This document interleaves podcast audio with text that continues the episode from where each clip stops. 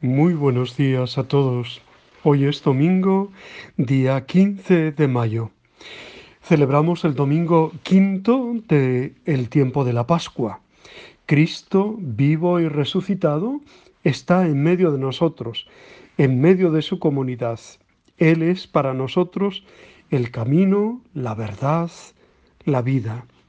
Él ha vencido a la muerte, ha vencido al pecado y por eso estamos alegres y por eso tenemos esperanza y por eso contagiamos vida, la misma vida que Dios nos da. Los textos del Evangelio eh, de hoy y también todos los textos que se proclaman en la liturgia del domingo son unos textos bellísimos, ¿no? Así, por ejemplo, escuchamos en la primera lectura del libro de los Hechos de los Apóstoles que nos va contando progresivamente pues el, el empezar de la historia de la iglesia, ¿no?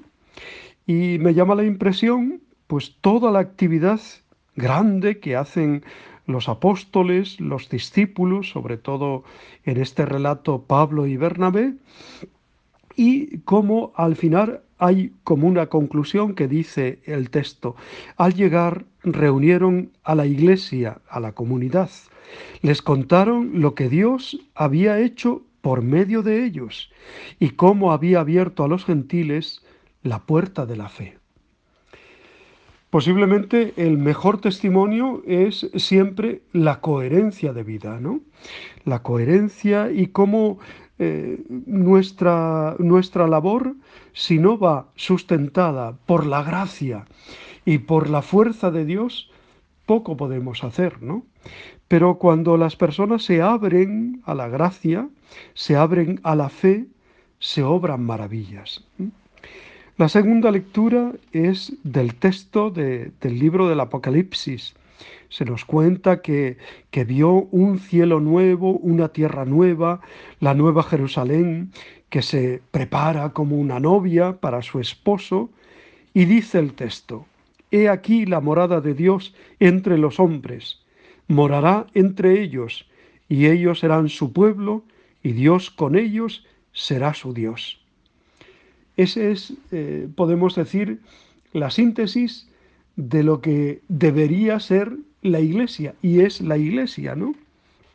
La iglesia de Dios, que como sabemos, pues eh, se forma por una iglesia triunfante, la iglesia del cielo, pero también por una iglesia militante, esta iglesia en la que vamos participando, donde hay santos, pecadores, luces, sombras. ¿eh? Dios lo hace todo nuevo, como dice el final del texto. Mira, hago nuevas todas las cosas. Te hago nuevo a ti, para que vivas la novedad de la gracia, la novedad de Dios. ¿no? Y el texto del Evangelio es un texto muy breve, Juan 13, 31 al 33 y 34 al 35. Cuando salió Judas del cenáculo, dijo Jesús, Ahora es glorificado el Hijo del Hombre, y Dios es glorificado en él. Si Dios es glorificado en él, también Dios lo glorificará a sí mismo, pronto lo glorificará. Hijitos, me queda poco de estar con vosotros os doy un mandamiento nuevo, que os améis unos a otros como yo os he amado. Amaos también unos a otros. En esto conocerán todos que sois discípulos míos, si os amáis unos a otros. Ya sabemos que el texto de, San Juan, del Evangelio de San Juan, tiene una primera parte que es el libro de los signos, llamados así a los milagros, que comienzan con el, signo de Caná y que acaban con el signo de la resurrección de Lázaro, ¿no? Que es un anticipo de la resurrección de Jesucristo. ¿no? Y después comienza el libro llamado de la gloria, que es la pasión, muerte, resurrección del Señor y su aparición, sus apariciones. ¿no?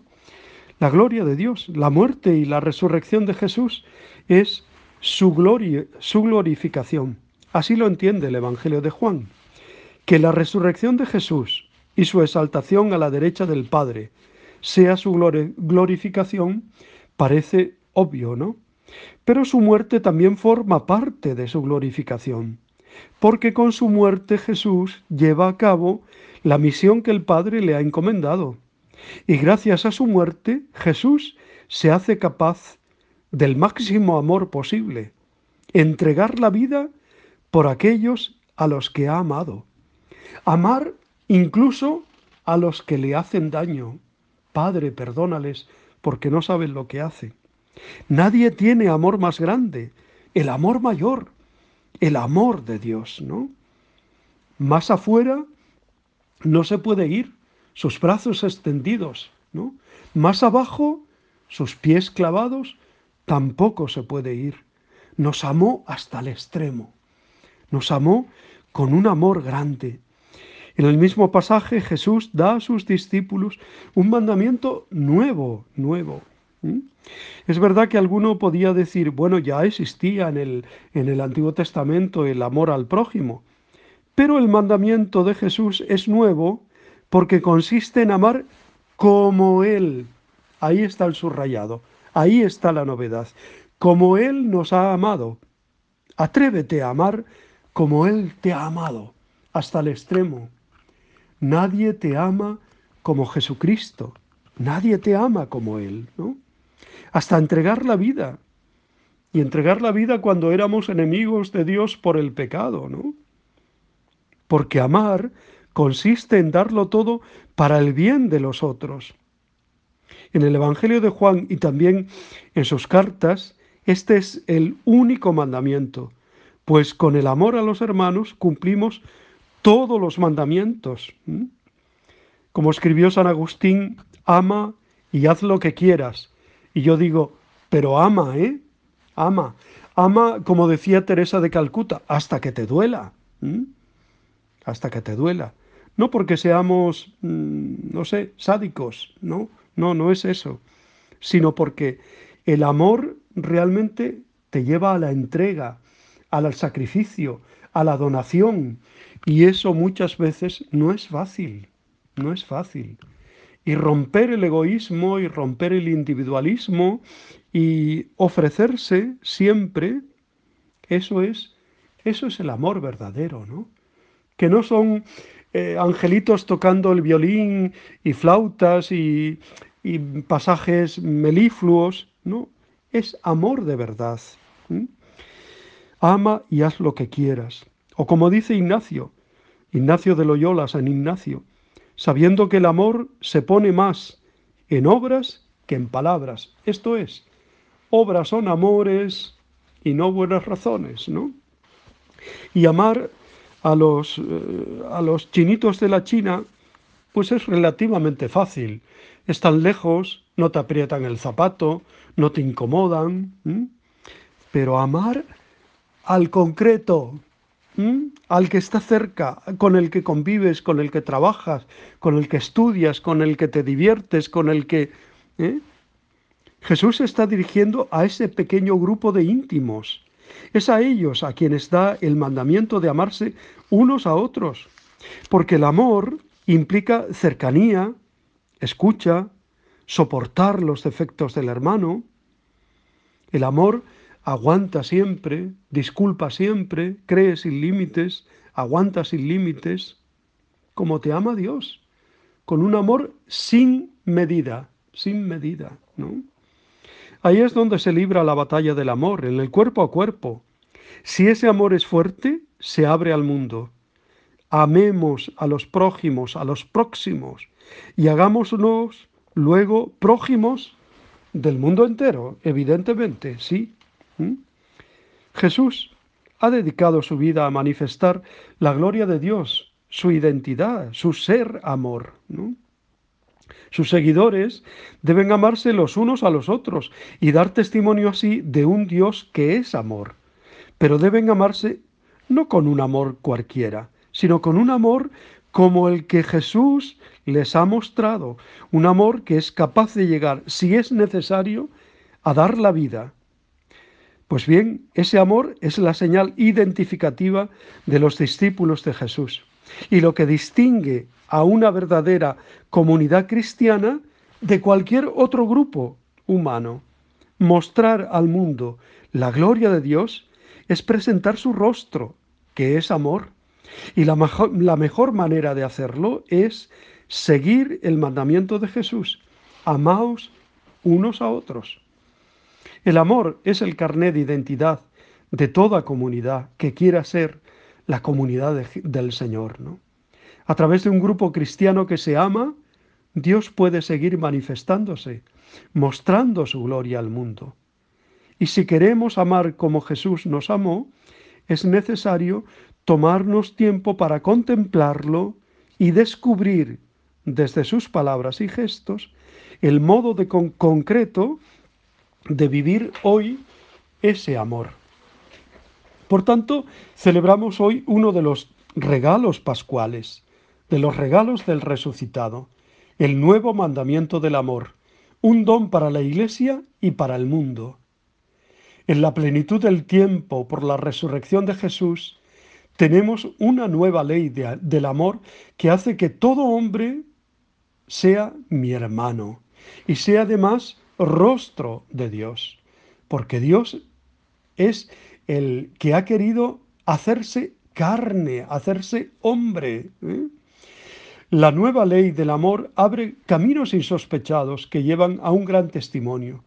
Jesús mismo lo recarga en el Evangelio. En esto conocerán todos que sois discípulos míos, si os amáis unos a otros.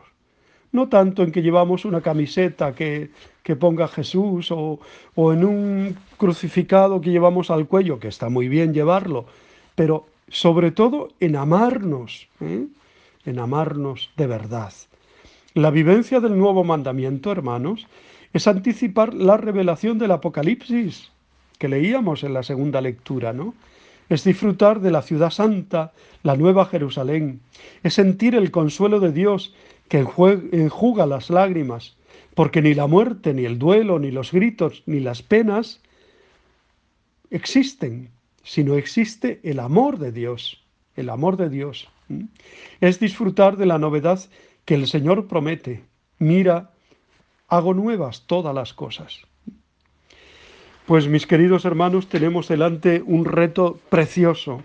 Amarnos como Él nos ha amado, con un amor sin medida, con un amor entregado. Hoy, el 15 de mayo, se celebra también la memoria de San Isidro, labrador. Se cumplen, eh, yo creo que son 400 años de su canonización eh, y se está celebrando un año jubilar en la diócesis de Madrid. Pues eh, que el ejemplo de, de este hombre sencillo y humilde que hizo de la cotidianidad, del trabajo del campo y de sus deberes para con los demás, para con su esposa, para con, para con todos, hizo pues que realmente ahí resurgiera pues también la fe cristiana, ¿no? Como la entendió eh, también eh, San, eh, el, padre fundador, ¿no? el padre fundador de, del Opus Dei, ¿no? que ahora mm, he tenido un lapsus muy grande y se me ha ido, se me ha ido el nombre.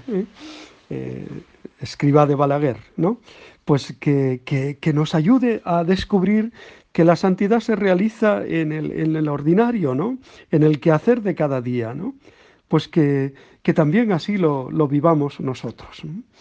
Bueno, os deseo muy buen día, no olvidemos que estamos en el mes de mayo, mes dedicado a la Santísima Virgen, y que, que, ella también nos ayude a amar con un corazón grande y con un corazón siempre dispuesto al perdón, a la misericordia, a buscar la unidad.